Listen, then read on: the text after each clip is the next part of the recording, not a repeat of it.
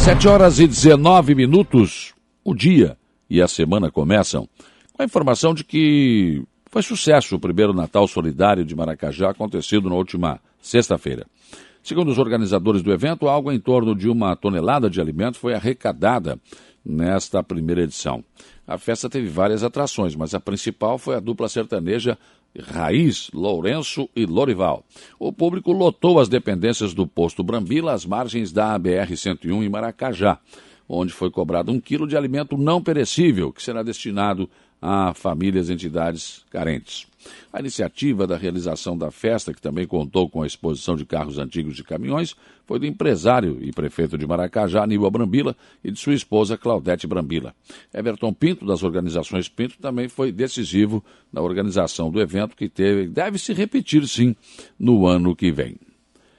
E além da iluminação externa alusiva ao Natal, que está em fase de implantação na sede administrativa e nas estações de tratamento de água situadas no bairro do Sanguinho, em frente ao sul de Belizone, no balneário Morro dos Conventos, às margens da rodovia ARA 227, o SAMAI também tem feito decorações natalinas para os ambientes internos, na última sexta-feira, a coordenadora do projeto Samai na escola, Paula Rezena, concluiu um pinheiro natalino feito com reaproveitamento de tubos de PVC descartados. Decorado com adornos e guirlandas, o enfeite desperta a atenção de servidores e visitantes da autarquia. As ações de decoração, de decoração natalina no Samai contam com o apoio e o incentivo do diretor do órgão Jairo do Canto Costa.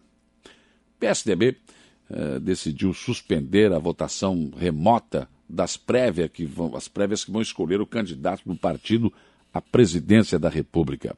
O anúncio foi feito após uma reunião entre o presidente da sigla, Bruno Araújo, e os três candidatos internos, né, os governadores de São Paulo, João Dória, do Rio Grande do Sul, Eduardo Leite, e o ex-senador Arthur Virgílio. Uma nova data para reabrir este processo eleitoral no PSDB será anunciada, né? O que aconteceu foi que a votação remota das prévias tucanas foi uma, passou por uma grande instabilidade no aplicativo. Muita gente não conseguiu votar simplesmente isso. Então, o, e, e esse app aí estima que tenha custado cerca de 2 milhões e foi pago com dinheiro público destinado a subsidiar os partidos políticos. Né? Dentro daqueles 2 milhões foram tirados daí. Tucanos de peso, como o ex-presidente Fernando Henrique Cardoso, não conseguiram votar. E não havia outra saída a não ser suspender tudo. Ou seja, o que era para ter sido uma definição de um candidato à presidência da República pelo Partido dos Tucanos se configurou num grande fiasco eleitoral. E pela sétima semana consecutiva, nenhuma reunião de região do estado foi classificada nos níveis de risco grave, laranja ou gravíssimo vermelho. A matriz de risco potencial regionalizada divulgada no último sábado tem 13 regiões com risco potencial moderado, cor azul, e quatro regiões com risco potencial alto, cor amarela. O aumento das taxas de cobertura vacinal, alinhado a uma menor taxa de ocupação de leitos de UTI adulto com pacientes diagnosticados com Covid, são os principais responsáveis pela melhoria dos indicadores.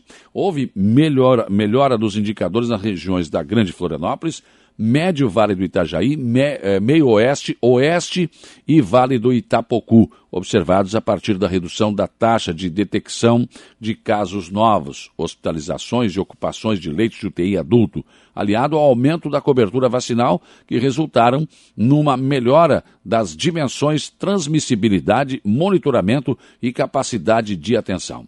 Com isso, essas regiões, que na semana anterior estavam classificadas com nível alto amarelo, passaram a ser classificadas com o nível moderado azul. Se juntando as regiões do Alto Uruguai Catarinense, Alto Vale do Itajaí, Alto Vale do Rio do Peixe, Extremo Oeste, Foz do Rio Itajaí, Laguna, Planalto Norte e Serra Catarinense, que mantiveram a classificação no nível moderado. Por outro lado, houve uma piora nos indicadores da região carbonífera, observados a partir do aumento da taxa de detecção de casos novos e hospitalizações por Covid-19, resultando na piora das dimensões transmissibilidade e monitoramento. Com isso, A região carbonífera, que na semana anterior estava classificada como nível moderado azul, passou a ser classificada como nível alto amarelo, juntamente com as regiões Nordeste, Extremo Sul e Xanxerê, que permaneceram no nível alto. Como se pode observar, nossa região da MESC passou do azul, nível moderado, para o amarelo, nível alto para contaminação por Covid-19. Também houve o registro de mais quatro mortes aqui na MESC por Covid, ou seja, ainda não terminou a pandemia. Hoje é dia de vacinação Covid em Araranguá, no Salão da Igreja Matriz, daqui a pouco, das 8 horas até as 12 horas, depois das 13h30 às 16 horas. Nós estaremos eh, vacinando a Secretaria da Saúde, segundo as doses de Pfizer, que estão agendadas para vacinar até o dia 11 de dezembro. Então, essa é a vacinação de hoje para a Covid-19 em Araranguá. As pessoas precisam também, segundo a Secretaria, buscar as segundas doses, aqueles que ainda não tomaram. Tem gente já tomando a terceira dose, a dose de reforço, e muitas pessoas não compareceram ainda para tomar a segunda dose. E o aumento nas contas de energia elétrica em Araranguá continua rendendo comentários, reações e fortes críticas à Celesc. Pessoas que receberam contas em torno de 800 a mil reais, 800 reais ou mil reais, em contas residenciais, foram às redes sociais reclamar do aumento absurdo em suas contas.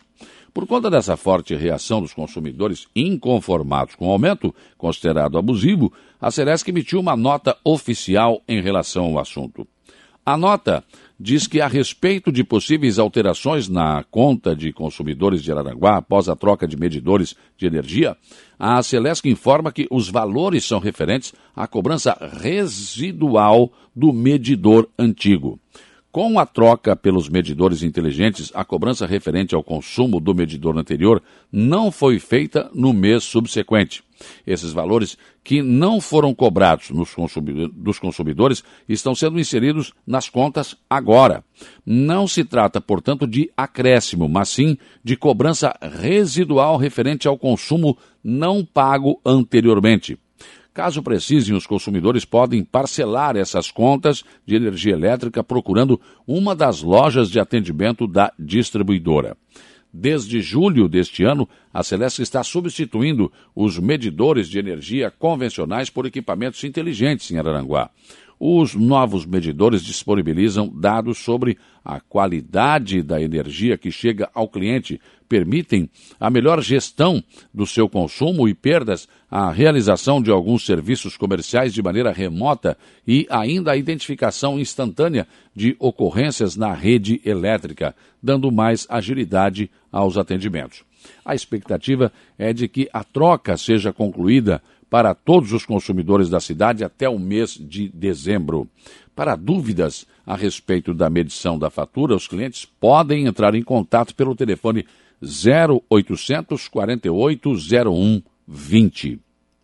Sobre as contas de energia, sobraram críticas também para a administração municipal, muitas dirigidas ao prefeito César César. Para esclarecer o assunto, a administração municipal também emitiu uma nota oficial. Diz a nota que o município de Araranguá vem a público esclarecer que não tem nenhum vínculo administrativo com a Celesc, muito menos quanto à gestão do valor cobrado pelo fornecimento de energia elétrica por ela realizado. O aumento da taxa de energia elétrica é ato discricionário de responsabilidade e competência exclusiva da distribuidora de energia e da agência reguladora ANEL. A administração municipal, inclusive, inclusive, protocolou no dia 31 de maio de 2021 ofício informando que, conforme previsto na Lei Estadual 17.492 de 2017, não cabe à municipalidade emitir qualquer tipo de documento prévio para autorizar a ligação e o fornecimento de energia, passando a orientar a população a procurar diretamente a Celesc. Assim, salientamos, diz a nota, que são injustas e indevidas qualquer forma de tentar responsabilizar o Executivo Municipal pela alta da taxa da energia elétrica. Entretanto, não nos impede de comungar com a indignação da população pelo inesperado, descabido reajuste. Certos do entendimento da compreensão de todos, a administração municipal de Araranguá. Sobre a situação, o que a Celesc explica é isso. Uma parte dessa energia que estava no contador antigo ah, não foi cobrada. E as pessoas pagaram uma fatura a menos da anterior. E agora colocaram tudo de uma vez só. Então veio a energia desse mês e o que sobrou do mês passado. Por isso teria dado tudo isso. Mas as pessoas estão argumentando que não seria possível, porque simplesmente em alguns casos dobrou. Então, não é que ficou um, re, um resto de lá e que foi colocado agora. É isso que as pessoas estão é, contestando. E claro, como foi trocado o medidor e não havendo outra justificativa para isso, é evidente que há uma forte reação de todas as pessoas. No mínimo, explicações precisam ser dadas, porque não dá mais para a gente somente receber e pagar, receber e pagar, sem contestar. Pensem nisso enquanto lhes desejo um bom dia.